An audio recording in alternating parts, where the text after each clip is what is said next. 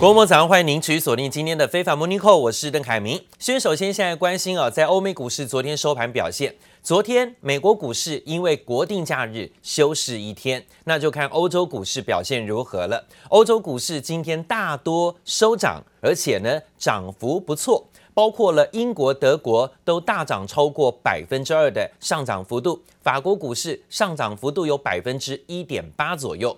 德国股市涨了两百五十七点，幅度百分之二，收在一万三千一百点。而在法国股市上涨八十八点，五千零五十三点作收。而且啊，这不是之前呢都这样涨的，前几天呢是一路下跌，到今天啊做了奋力反弹。今天大多收涨，结束前几天的下跌走势。上个礼拜啊，欧洲股市还曾经创过七月以来最大的单周下跌幅度。但是今天大多呢是反弹上涨的。那讲到了最新消息，这是看到英国，英国昨天股价呢震荡走高反弹，反弹幅度近百分之二。传出啊，打算推翻去年跟欧盟敲定的脱欧协议部分的条款。英国首相强森还扬言呢，宁可放弃谈判，甚至呢也不会在核心原则上做妥协。欧盟则是强硬的警告。不能跟动脱欧的协议，使得英国脱欧的前景啊又再度面临了危机。英镑是应声重贬，幅度近百分之一。英国跟欧盟本周呢会在伦敦进行关键一轮的谈判，但看似不太可能取得任何的突破。但是英镑重贬，昨天呢反而看到了欧股啊呈现走高，尤其是英国股市的部分呈现反弹。这个礼拜制药关键谈判的重点。另外呢，则是讲到了欧洲央行将会在礼拜四召开例行会议。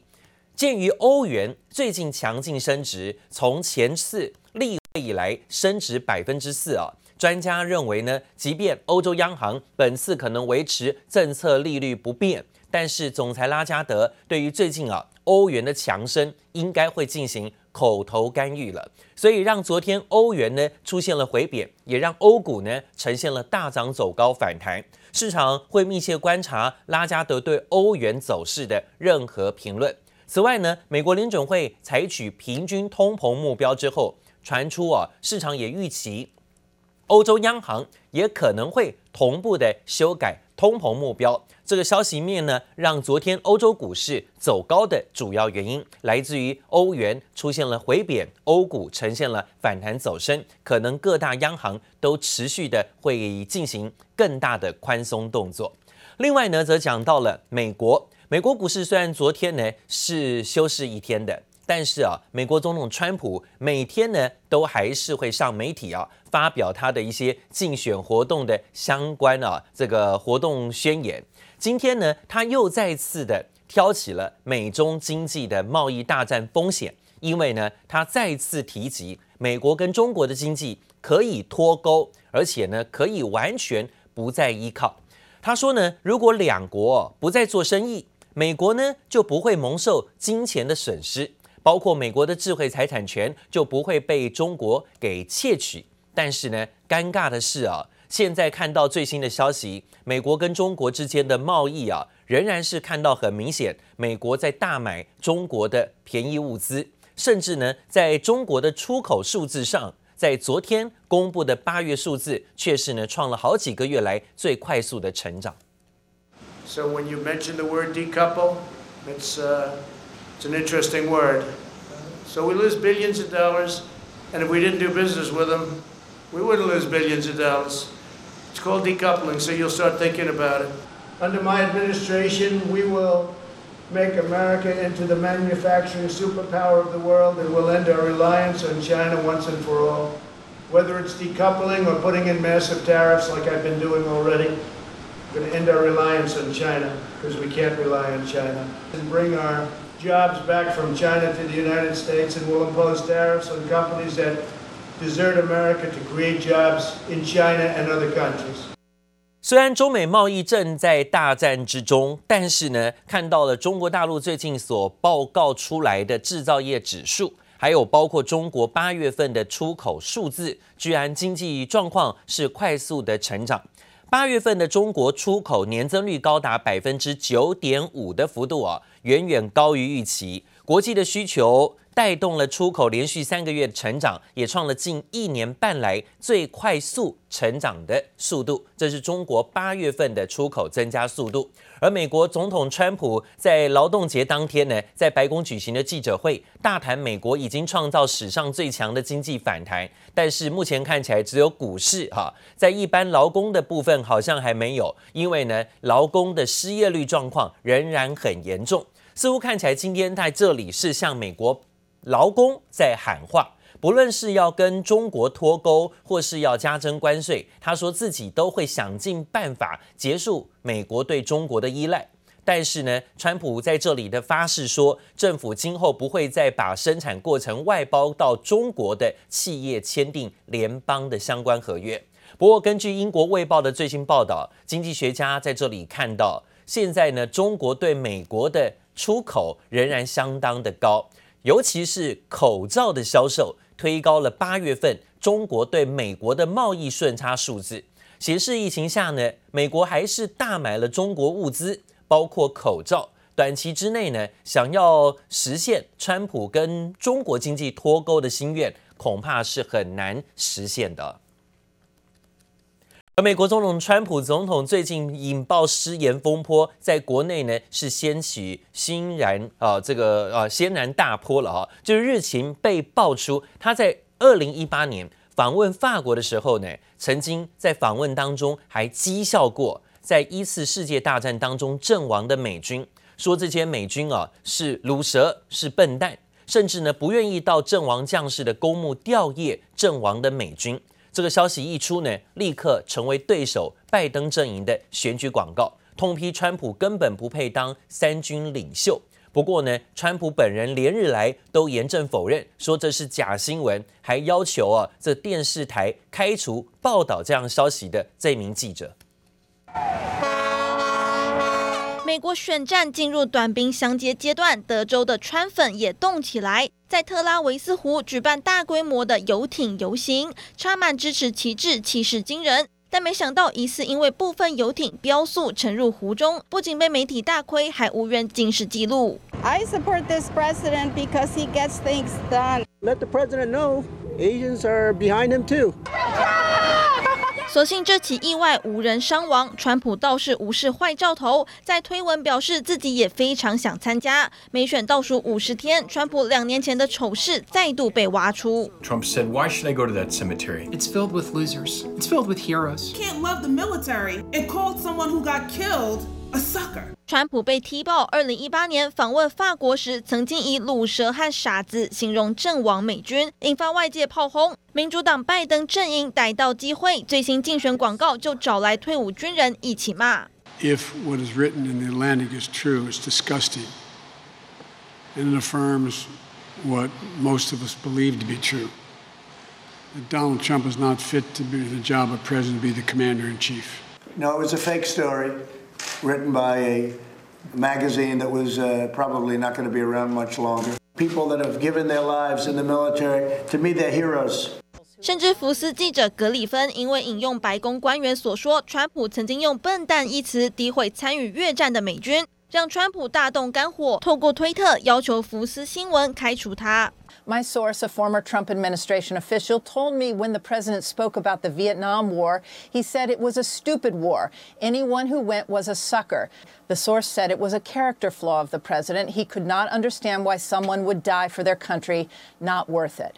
Obviously coordinated. The timing is way too perfect. The questions were planned. The press are involved. It's pretty, I have to say, I got to give him credit for coming up with something this pretty disgusting. CNN 还加码爆料，川普私下曾经问过越战美军，怎么不用医生证明来躲避兵役？因为自己就是靠着骨刺证明不用当兵。另外，《军事时报》最新民调显示出一项警讯：向来挺共和党的现役军队，川普支持率以百分之三十七对百分之四十一不敌拜登。标榜自己最挺军人的川普，可得提防腹背受敌的可能性。这杨振、杨启华综合报道。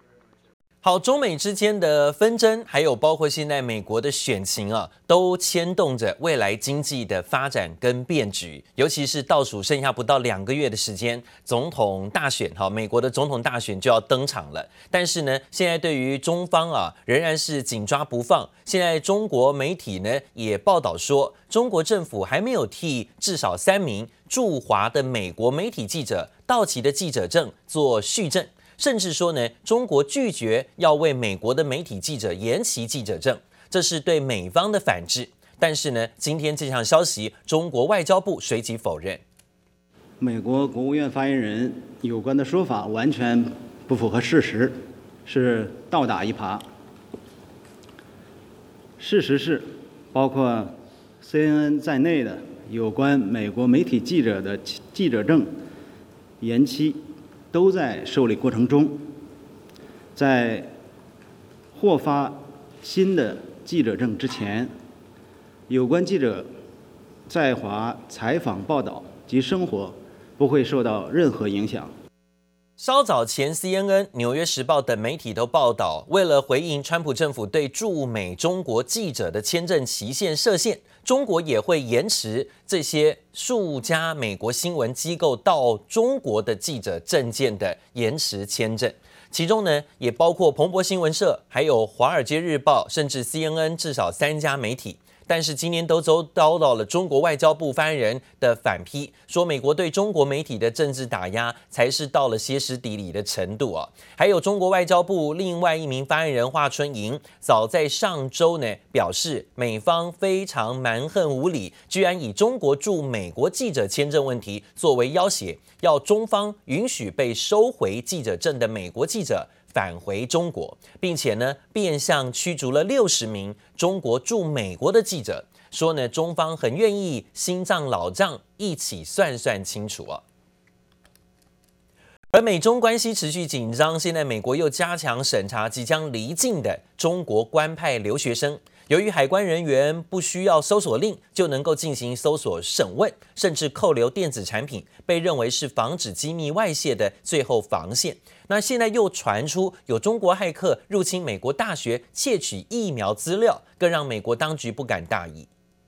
Living abroad make us more open-minded. This is a plus on your CV, and I think if I went back to China, I think I do have a competitive advantage. 海归派在中国总是特别吃香，官派留学归国更是当官的保证。但最近这种官派背景却成了累赘，很容易被美国海关挡下。因为美国担心研究人员借机将机密技术窃取回中国，出境前的机场海关就成为最后一道防线。Not going to be everybody. That's going to may depend on what institution they're coming from in China, you know. But someone who's here as a visiting researcher who's a professor in, you know, an advanced field and comes from a university that's been affiliated with the PLA, and we know who we know folks have come and gone from there in the past, they may get screened. Fields they were studying in here 电子产品更是审查重点，而且在机场海关，只要合理怀疑，不需要搜索令就能行动，甚至会将电子产品扣留好几周才归还，就是要查个仔细。包括疫苗研究，更是不能被任意带回中国。It would be surprising if they were not trying to steal the most valuable biomedical research that's going on right now. Valuable from a financial point of view and invaluable from a geopolitical point of view. 美国官方小心翼翼保护疫苗研发的资讯，但大学校园资安保护相较薄弱，成为中国骇客攻击的目标。更传被指亲中的世卫组织可能沦为骇客情搜的重要依据。为了反制中国，美国不断扩大贸易黑名单。过去多半以违反出口管制为理由，但二零一九年开始，美国多以国安为借口，把可能造成美国威胁的企业一网打尽。Huawei was first, but really stood alone in terms of the administration going after Huawei back then. Then when TikTok happened and, and the rhetoric kind of uh, was heating up, the Trump administration is considering whether to blacklist Semiconductor Manufacturing International Corporation. Adding SMIC to the entity list that includes more than 275 China-based firms，川普政府不用经过国会就把矛头对准中企进行贸易制裁。华尔街日报分析，从过去大都以违反贸易规定为由，如今国家安全被当作挡箭牌，等于扩大制裁中企的范围，也成为川普政府以反中为主轴的外交政策手段。经济部邓孟万综合报道。而讲到川普政府传出正在考虑是否呢又要伸出手，要对于科技业啊展开更大的钳制跟制裁。现在呢，从华为到抖音，目前又到了最大的晶片制造商中芯国际，传出要列入贸易黑名单，实施出口限制。根据《华尔街日报》的报道，原因是一份中芯协助中国国防研究报告有关的报告说，中芯已经跟中国一家大型国防集团合作，有一系列的军校跟国防综合企业跟研究人员都使用了中芯的工序跟晶片进行研究。尽管中芯紧急发布声明，强调产品跟服务都是用于民间跟商用的，从来没有任何涉及军事运用的营业行为，跟中国军方毫无关系。但是呢，美方要制裁的消息仍然影响了中国国呃中芯国际昨天股市的大跌。昨天呢，在股市盘中啊，从陆股跟港股啊都重挫，中芯国际的陆股大跌十趴，港股的部分呢，开盘则是暴跌，幅度近二十趴啊，跌幅将近要有百分之二十。如果以合计当天市值蒸发是近人民币四千四百亿元啊，四百亿元左右。看看昨天在港股的部分，中芯国际因为这个消息。开低走低，震荡大跌，跌幅高达百分之二十二的下跌幅度。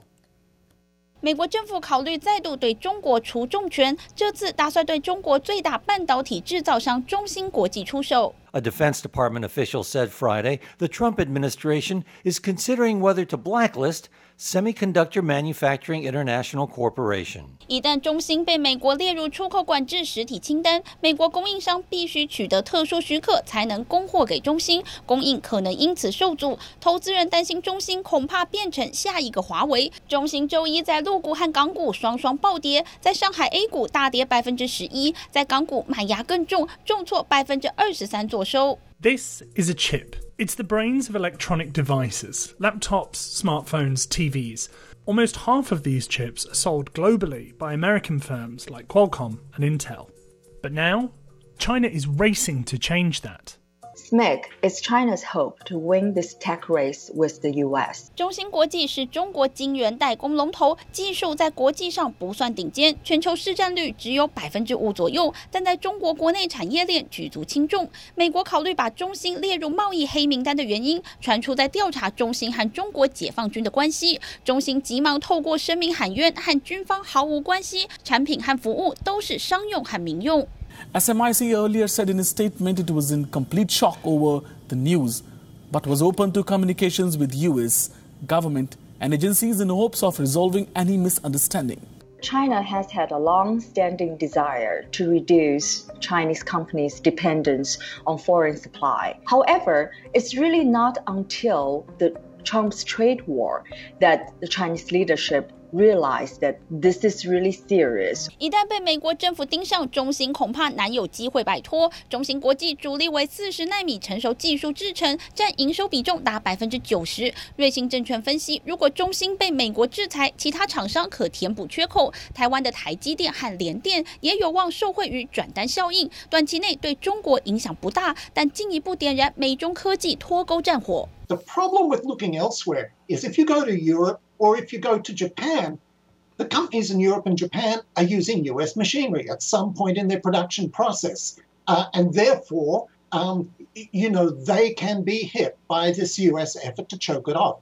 So what China needs to do is move the entire supply chain into China. 中芯已是华为最后防线，一旦中芯也受到贸易黑名单夹击，势必重创华为的制造链，断绝华为自给自足的希望。记者王雄伟、吕家汉综合报道。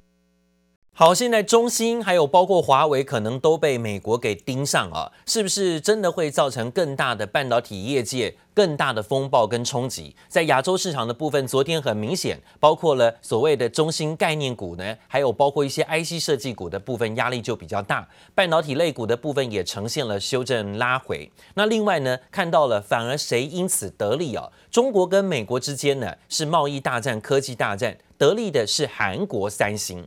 华为陷入困境之际，三星电子居然传出获得了美国电信商威瑞森通讯公司的无线通讯设备订单，价值高达六十六亿美元。这是南韩企业史上最大规模的网络设备供应合约。华为在这里被排除，那大这个美国的大企业就找三星做生意了。分析师认为，这是三星在五 G 市场的一大胜利，渴望在国际市场抢到更多的订单。